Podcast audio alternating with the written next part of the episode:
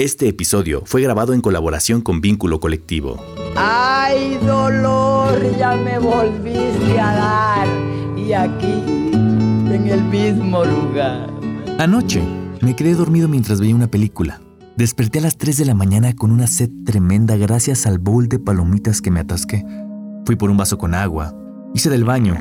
No, güey, era pipí. Y de regreso, me di un putazo con la esquina de la cama que me dolió hasta la cabeza. Y me emputé. Me emputé como te emputas cuando un culero se te cierra mientras manejas. Me emputé como te emputas cuando en el trabajo un pendejo se roba tu idea.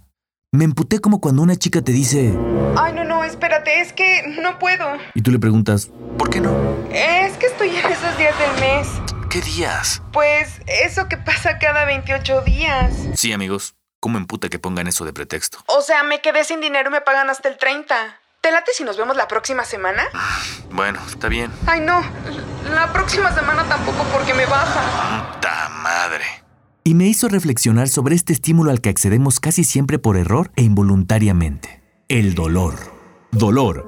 Experiencia sensorial y emocional subjetiva desagradable que pueden experimentar todos aquellos seres vivos que disponen de un sistema nervioso central se produce cuando un estímulo externo activa las células nerviosas receptoras para que envíen un mensaje desde la médula espinal al cerebro. Limita la habilidad y la capacidad de las personas para realizar actividades cotidianas. Después de semejante putazo en el dedo chiquito del pie, se me espantó el sueño y mi cabeza empezó a trabajar a las 3 de la mañana. Muy común en esta cuarentena. Y una parte de mí pensó, ojalá no sintiera dolor. Sí, a huevo. Sería un superhéroe. Sería invencible. Superman me la pela pinches ideas vergas que tengo. Pinches superideas vergas que tengo a las 3.30 de la mañana. Y recordé un capítulo de Doctor House de una morra que no sentía dolor y tenía un accidente automovilístico. Y era un pedo porque no sabían cómo diagnosticarla. Tenía una condición llamada neuropatía hereditaria sensitivo-autonómica. La neuropatía hereditaria sensitivo-autonómica es un conjunto de enfermedades hereditarias presentadas desde el nacimiento o adolescencia se caracterizan porque las personas afectadas no presentan sensación de dolor, no muestran reacción de huida ante estímulos dolorosos, lo cual puede provocar numerosos problemas como quemaduras, fracturas no percibidas, úlceras en la piel por roce o contacto continuo con superficies abrasivas. Y de pronto, otra parte de mí pensó, no, no seas pendejo. Una cosa es no sentir dolor y otra es ser inmune. O sea, Superman no se muere de un balazo, pero a lo mejor sí le duele. Bueno, un balazo de kriptonita, pues sí le parte su madre, ¿no?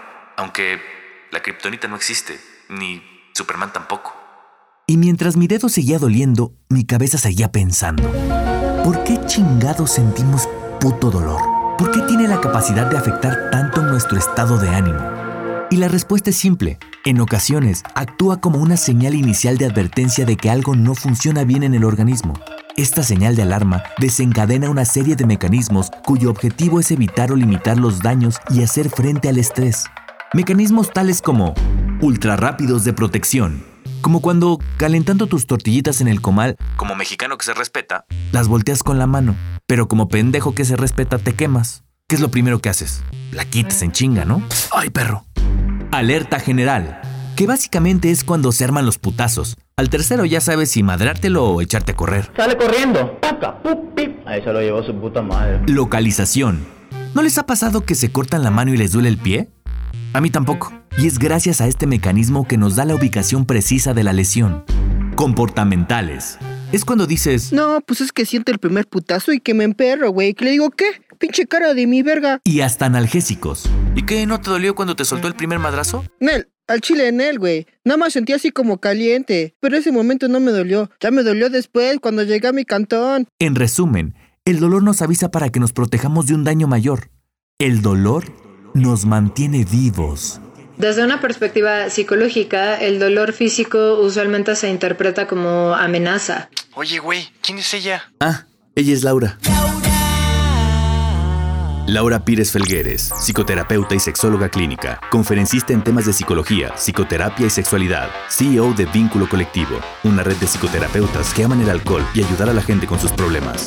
En ese orden, Vínculo Colectivo cuenta con psicoterapeutas de diferentes especialidades apasionados por su trabajo y dispuestos a ayudar a cambio de alcohol o comida. Abordan diferentes temas que abarcan sexualidad, parejas, relaciones afectivas, cómo encontrar trabajo o mejorar tu imagen ejecutiva, ansiedad, depresión, entre otros, abordándolos desde un enfoque muy divertido e irreverente, pero siempre profesional. Consulta sus redes en la descripción de este episodio. La mente de las personas responde ante el dolor con la típica respuesta tradicional cavernícola de ataque o huida. Su respuesta es de o enojarse mucho, ya sabes, hay quienes ante el dolor sueltan un golpe o insultan y están quienes se asustan mucho, les provoca mucha angustia el dolor físico. Además es una interpretación muy primordial, no hay realmente gran cosa de procesamiento psicológico ante estas sensaciones, es una respuesta como muy instintiva. Y según lo que yo he vivido, esta definición y mecanismos aplican también para el dolor emocional. Por ejemplo, cuando algún ser querido tiene acciones que nos lastiman, nuestra primera reacción es alejarnos o dejarle de hablar. Creemos que lo lastimamos haciéndole la ley del hielo, pero en realidad lo hacemos para protegernos. Cuando no nos va bien en el trabajo, nos cagotean y no sabemos por qué, tratamos de localizar el origen. Cuando recibimos una agresión verbal que nos arde o una broma que no nos parece, nos comportamos de manera compulsiva, tratando de regresar el ataque y decimos cosas sin pensar. Nada más de recuerdo la prensa, somos el vínculo, el... el puro culo, tú no eres el vínculo de nada, brother. ¿eh? La única diferencia entre el dolor físico y el dolor emocional es que este último es exclusivo de los seres humanos. Y llegué a la conclusión que la diferencia entre una persona ordinaria y una persona extraordinaria radica en su resistencia al dolor o en su inteligencia para afrontarlo. Ojo, no en evitarlo, sino en cómo lo recibe y reacciona al dolor, ya sea emocional o físico. Pero, ¿por qué pasamos toda nuestra vida evitando el dolor? ¿Por qué le tenemos tanto miedo? Por ejemplo, este podcast, cada episodio nos deja molidos. Puede ser a causa de una mala planeación, o puede ser a causa de la poca experiencia, o simplemente así es el proceso. El punto es que sí nos ha traído dolores de cabeza, de ojos, cuello, espalda, hombros, de muñeca, hasta estomacales por omitir alguna comida por estar escribiendo, grabando o editando. Y tras tres episodios, el dolor nos dijo alto. Es por eso que las dos últimas semanas no hubo podcast. Analizamos qué lo provocaba y tomamos acciones para continuar, pero ahora sin dolor. Ah, Simón, güey. Otra vez son las perras 4 de la mañana. Afortunadamente, el dolor físico desapareció, pero por haber fallado, hay algo que tal vez dure meses en desaparecer. El dolor emocional. Y de ese ni Superman se salva. ¿Perdiste un ser querido? Dolor emocional. Te corrieron del trabajo. Dolor emocional. Terminaste con tu pareja. Dolor emocional. Tu expareja ya tiene otra relación y tú todavía no. Dolor emocional. Tu compañero de trabajo fue promovido y tú no. Dolor emocional. Yo también te quiero, pero como amigo. Dolor emocional. Ay, estoy súper gorda. Dolor emocional. Perdóname, es que estoy cansado. Te juro que es la primera vez que me pasa. Dame 15 minutos, por favor. Dolor emocional. Espérate, espérate. Perdón. Es que te mueves bien rico. Dolor emocional. Se fue la luz y... ¡Puta madre! ¡No salvé! Dolor emocional. Tus papás se divorciaron cuando eras adolescente. Dolor emocional. Tus papás se debieron haber divorciado cuando eras adolescente. Dolor emocional.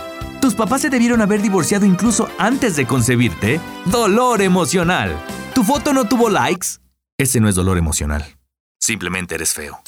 Los sentimientos duelen porque realmente en tu cuerpo sí se perciben con una sensación de dolor cuando son sentimientos desagradables. El desamor sí te provoca dolor físico y esto es debido a la gran capacidad que tiene nuestra mente de crear lo que llamamos somatizaciones. Es básicamente tu cuerpo expresando de manera física una sensación emocional. Muy seguido un sentimiento puede llegar a provocar dolor de pecho, dolor de cuerpo, de articulaciones. En muchas ocasiones el dolor es real y además algo bien curioso al respecto, cuando tú tienes un dolor emocional que se está percibiendo de forma física, si tomas un analgésico realmente sí te baja el dolor. Ante un corazón roto sí funciona tomarte una aspirina o un paracetamol. Prácticamente hay una cantidad ilimitada de situaciones que nos pueden producir dolor emocional.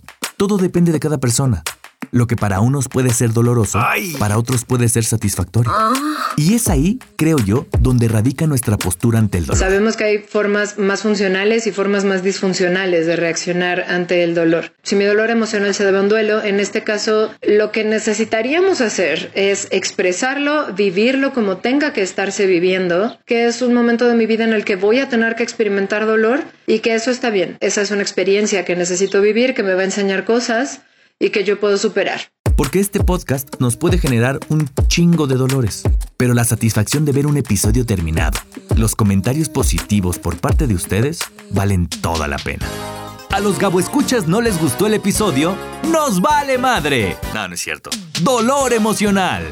Por meses, el equipo de investigación de fenómenos paranormales de Ahora es cuando ha seguido de cerca a un grupo de personas que van en aumento, que al parecer tienen la capacidad de comunicarse con seres del más allá a través de redes sociales. Estos son sus testimonios. Oh, sí. Lo recuerdo perfectamente. Mi abuelo falleció hace más de seis años. Fue aterradora su pérdida. Quedé desolado. El dolor me rompía por dentro. Diantres. Me quedé con tantas cosas que decirle al viejo. De pronto una grandiosa idea vino a mi cabeza. Escribirle por Facebook.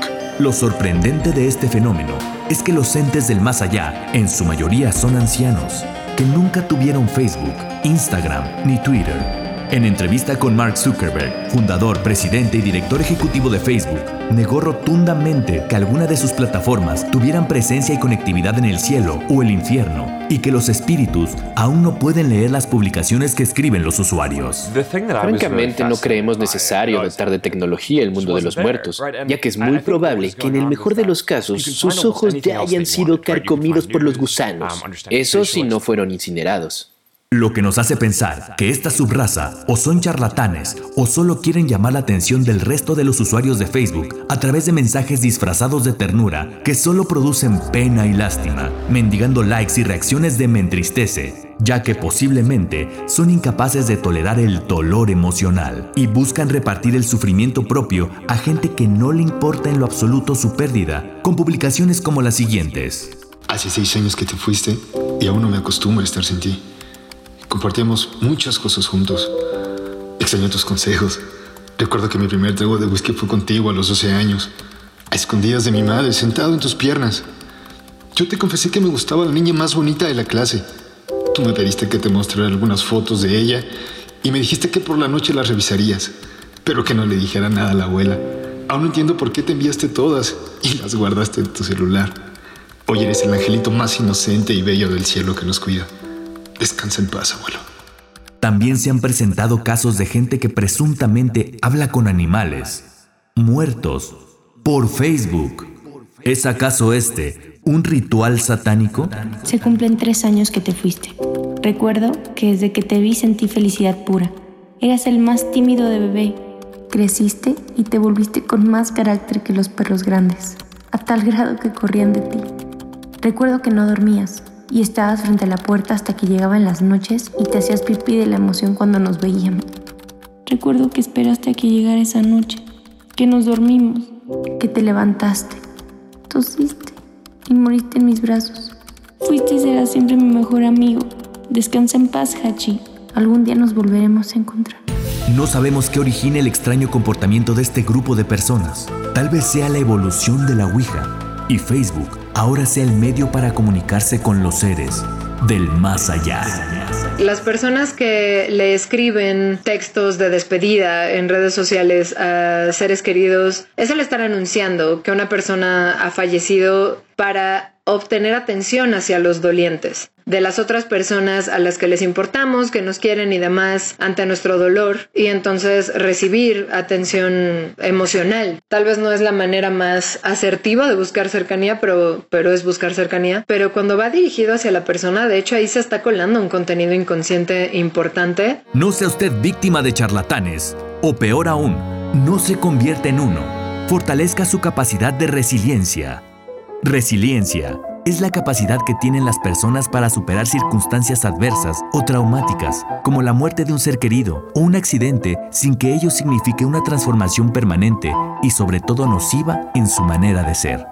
Si yo quiero fortalecer mi resiliencia, si quiero ampliar mi resiliencia, lo que puedo hacer es aceptar mis experiencias dolorosas, difíciles, traumáticas y demás, procesarlas, ver qué puedo aprender de ellas, qué me están dejando, porque siempre podemos hacer limonada con los limones que nos tocan. Y esta experiencia es la que me va a permitir ser más resiliente. La resiliencia sí se va desarrollando y sí aumenta gracias a la experiencia de vida. Si yo descubro que experiencias traumáticas de mi pasado me han resuelto otro tipo de situaciones, me han dejado beneficios de alguna manera porque las enfrenté y las superé, a lo mejor la próxima vez que yo tenga una experiencia traumática no me asusta tanto o no me causa tanta angustia la idea de no poder superarla, que es una de las cosas que a las personas les preocupan más siempre. Saber que es algo que yo puedo superar me hace más resiliente. Las personas que son más resilientes usualmente son las que han aceptado sus experiencias dolorosas y han podido procesarlas y obtener experiencia a partir de ellas. Hace unos años se puso muy de moda el estudio y la práctica de la tanatología. Hijo, ahora sí te mamaste con los términos, ¿eh? Pues a ver ya, ¿qué es eso? Tanatología. Como su nombre lo dice, es la disciplina que te da los tanates para aguantar tu propio dolor y no repartirlo por los rincones del internet buscando conmiseración. Órale, güey, ya. No seas mamón. Como tú no editas. Lo especial.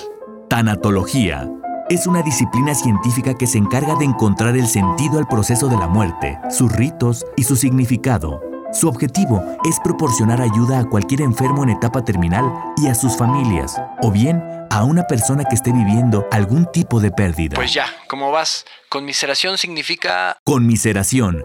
Sentimiento de pena y dolor que se produce por la desgracia o sufrimiento de alguien, es decir, buscar la compasión del prójimo para sentirnos importantes. Ya que estamos hablando de redes sociales, tengo una amiga que es dentista y me dio el mejor consejo para tener una sonrisa después de una ruptura sentimental. A diferencia de muchas personas que te sugerirán que bloquees a tu ex de todos lados, ella me dijo algo que me pareció más sensato. Güey, pues revisa todo lo que tengas que revisar. O sea, no vivas en la negación de creer que ella está sufriendo por ti. De pronto, estoquéala, chismea a ver qué está haciendo, con quién está saliendo y qué está haciendo para superarte. Te va a doler como si yo te hiciera una cirugía de las muelas del juicio sin anestesia, cabrón. Pero verás que ese dolor te va a ayudar a sanar, güey. Y ya solito te vas a dar cuenta si después de todo lo que viste, estás dispuesto a regresar con ella o de plano darle vuelta a la página, güey. Bye. Y sí, sé que parece suicida, pero funciona, amigos.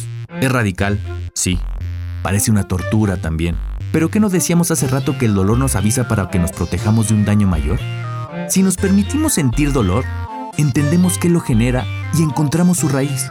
Podemos encontrar una cura. Oh, sí, el pasado puede doler, pero según lo veo, puedes o huir de él o aprender. Es una forma en la que la vida te dice... O sea, amiga, date cuenta. ¡Ah! ¿Ves? ¿Y qué es lo que vas a hacer? Hay veces que recibimos el dolor como recompensa. Aquí es donde el podcast se empieza a poner bueno. Estoy seguro que casi todos alguna vez hemos dicho al día siguiente después de una buena sesión de ejercicio. Ah, es que duele rico. Ay. O por ejemplo, hace un año tuve una lesión en la espalda baja. Para ser más específicos, en la nalguita. ¿Qué digo nalguita?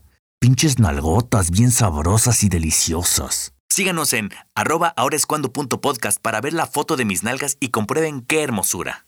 Bueno, el caso es que ese era un dolor tremendo. O sea, era un dolor que no estaba nada chido. Y tuve que ir a sesiones de fisioterapia con masaje. Y mi terapeuta, que tiene manos mágicas, me decía... ¡Uy, qué pinches nalgotas tan sabrosotas y deliciosas! Ponte boca arriba que te quiero masajear el... Eh, probablemente eso no pasó. Pero el masaje que daba con sus manos para deshacer los nudos era un dolor rico, relajante, o por lo menos mejor que el de la lesión. Y extrañamente, tanto del gym como de la terapia, sales recompensado y tal vez un poco confundido de por qué te gustó que te doliera. Las terminaciones nerviosas que perciben dolor y placer son similares. El mecanismo que nos lleva las sensaciones hacia el cerebro es el mismo, o sea, es nuestro sistema nervioso. Llegan desde el mismo lugar. Un estímulo que puede comenzar como placentero si tú aumentas la intensidad o la frecuencia del estímulo puede convertirse en doloroso. Y a la inversa, todo dependerá muchísimo de cómo se sensibilice la persona, de cuál sea la interpretación, además que haga mentalmente de una sensación. Cuando tú estás emocionado, la sensación física que tienes es exactamente la misma que la que tienes cuando estás angustiado. Nada más que en ese momento la asociación que tú estás haciendo es positiva. Entonces la emoción, las mariposas en el estómago se sienten igualito que como se siente el hueco en el estómago de la angustia. Pero en este caso, como estás contento, tú dices que son mariposas. Esto empieza a ponerse retorcido. ¿Por qué en otras ocasiones recibimos el dolor por voluntad propia y lo usamos como moneda de cambio? ¿Reconoces ese sonido? Dependiendo del tamaño, ese sonido puede producirte mucho dolor. Y no, no nos referimos al tamaño de tu dildo. Nos referimos al tamaño de los tatuajes. ¿Por qué somos así? ¿Realmente vale la pena sufrir ese dolor por una imagen impresa en tu piel de por vida? Los que tenemos tatuajes seguramente responderemos que sí. Pero más allá del diseño, ¿qué significado tiene el dolor de un tatuaje? Probablemente ninguno. ¿Por qué la gente quiere encontrarle significado a todo? Gato negro, mala suerte. Viernes 13, mala suerte. Sobarte el codo después de golpearte, mala suerte. Abrir un paraguas dentro de una casa, mala suerte. Si no pides un deseo a las 11:11, mala suerte. Ah, creencia de gente pendeja. La mera neta, mano. Simplemente es el resultado de la irritación de la piel. Pero si tuviéramos que encontrarle algún significado, para que nuestra mente pueda dormir en paz. El dolor aunado al tatuaje nos hace demostrarnos a nosotros mismos que somos capaces de soportar eso y mucho más por algo en lo que creemos y que vale la pena tener con nosotros por el resto de nuestras vidas.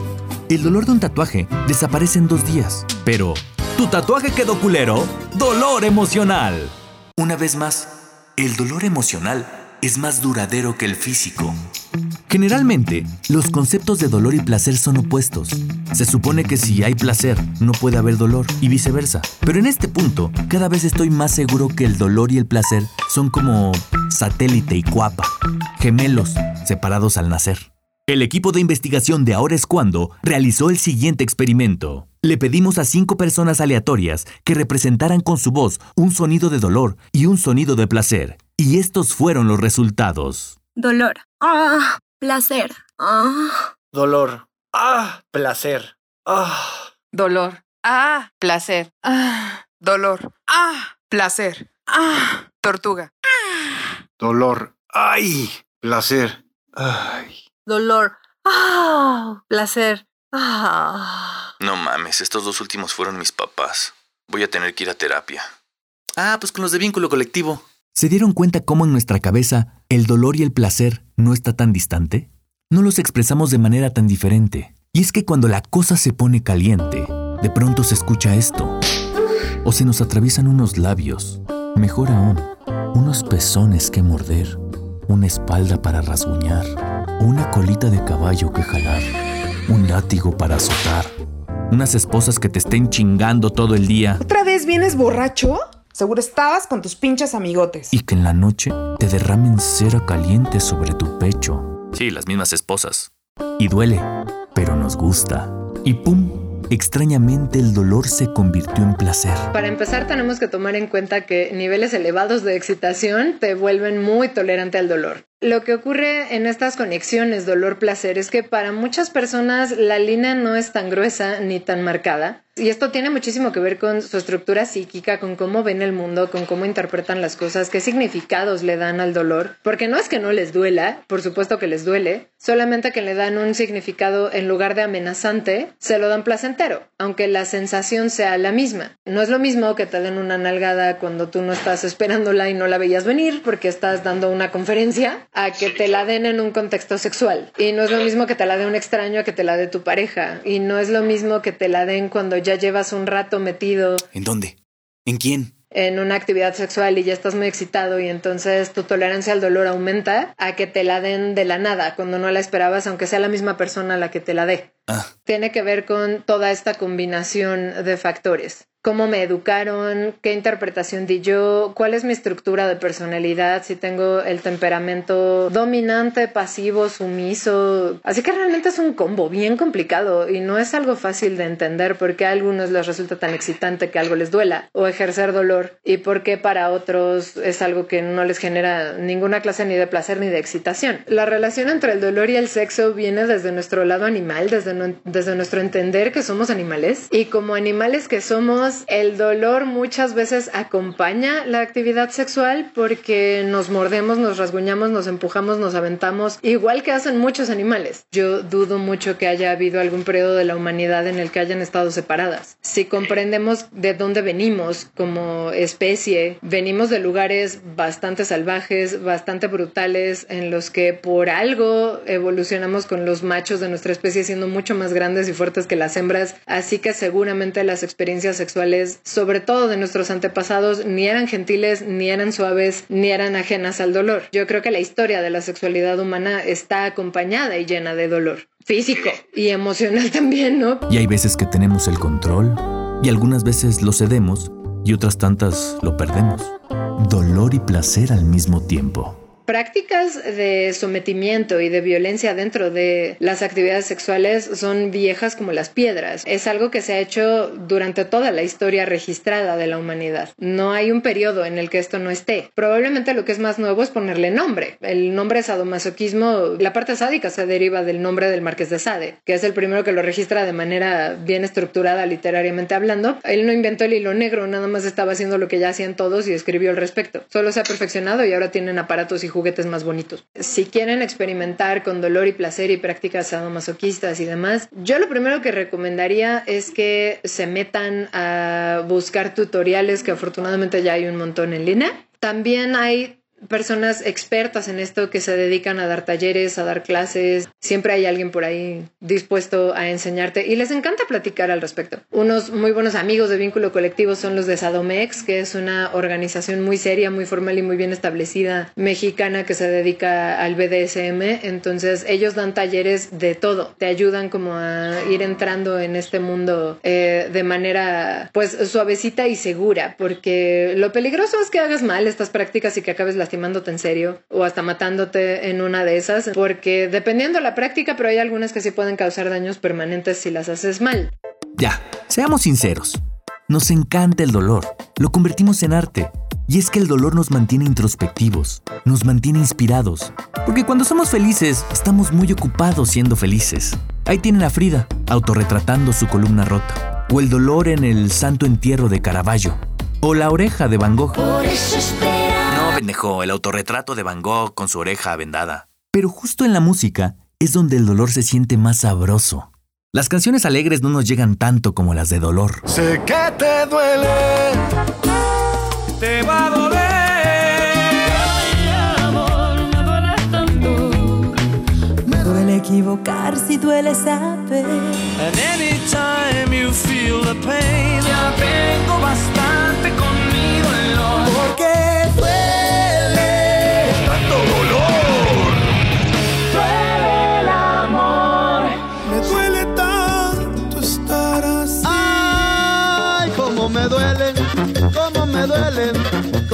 Duele que te saquen a bailar. Sin dolor no te haces feliz. A puro dolor. Es una pena, siempre seguirás doliéndome.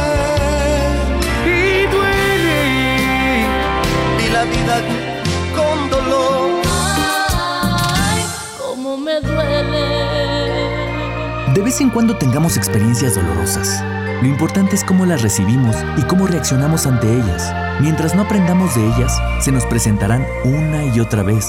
El dolor físico y emocional nos hace más fuertes, más inteligentes. Disfrutemos del dolor. Seamos tantito masoquistas. Sentir dolor es señal de que estamos vivos. Aprender del dolor es señal de que somos humanos. Ya lo dijo Buda, el dolor es inevitable, pero el sufrimiento en redes sociales es opcional. O algo así. Para poder aprender de tu dolor, lo único que necesitas es aceptar que es parte de la vida. El dolor es algo natural, que es inherente al ser humano, a los seres vivos en general, por lo menos a los más evolucionados que sí somos capaces de sentirlo, porque algunas criaturitas por ahí ni siquiera sienten dolor, malditos afortunados. Pero nosotros sí, así que tienes que aceptar que existe, tienes que aceptar que es parte de tu vida, de tu ser humano, de tu ser persona, y que te deje aprender lo que ha llegado a enseñarte, porque el dolor siempre nos puede enseñar algo. Así que déjalo que te enseñe. Te va a doler, pero te va a gustar. O lo que es lo mismo, el dolor tiene sentido. El terapeuta me lo ha dicho. Acertar no es lo fundamental. Pondré mi suerte en entredicho. Porque vaya que me ha ido fatal. Tres días van en el gimnasio. Me va a reventar. Subiéndome a aquel escenario. Tuve un tropiezo espectacular. A cambio de un vaso con agua. Un mueblazo en el dedo del pie. En la tormenta y sin paraguas. Pasó la fecha del pagaré. Hay que seguir positivos, sin perder el objetivo. El dolor es relativo, concentrándose en el motivo. Porque no pasa nada, no pasa nada si se falla. No les permitas hacer ruido. El dolor tiene sentido. Mejor inhala, exhala. Más importante es la enseñanza. Sal del pantano del sufrido. El dolor tiene sentido. Iba de regreso en el metro. Me dio un ataque de claustrofobia. Cuando sin cartera despierto, ya era en redes viral mi historia. Despedidas en abundancia ni qué les digo de lo sexual. Y peor que esa circunstancia, como olvidar el no era penal. Y yo no me desanimo, si me caigo solo grito y me levanto con estilo y agradezco que estoy vivo. Porque no pasa nada, no pasa nada si se falla no les permitas hacer ruido. El dolor tiene sentido. Mejor inhala, exhala. Más importante es la enseñanza. Sal del pantano del sufrido. Dolor tiene sentido. Y sonríe a los cambios agradezco a ti, dolor. Hoy por ti yo soy mucho mejor. Y es que no pasa nada, no pasa nada si se falla. No les permitas hacer ruido. El dolor tiene sentido. Mejor inhala, exhala. Más importante es la enseñanza. Sal del pantano del sufrido. El dolor tiene sentido. Sentido. Acabas de escuchar El dolor tiene sentido. Letra y música por Alex Barquet. Gracias a y a Vínculo Colectivo por su colaboración a lo largo de este episodio. Síguelos en Facebook e Instagram como arroba vínculo colectivo. Yo soy Gabo Díaz de León. Síguenos en todas las redes sociales como arroba gabo-díaz de León o arroba ahorescuando.podcast. Si quieres aprender del dolor, ahora es cuando. Este podcast fue presentado por... Que nadie, que todavía nadie nos patrocina. Agradecemos a Alejandro Díaz de León, Bernardo Aponte, Dafne García, Gerardo Gallito Guzmán, Jesús Guerrero Meyer, Karen Sarmiento, Lord Johansen y a mi dentista, Verónica Vázquez, por prestar su voz para la realización de este podcast. Ah, y a mi papá y a mi mamá por sus gemidos.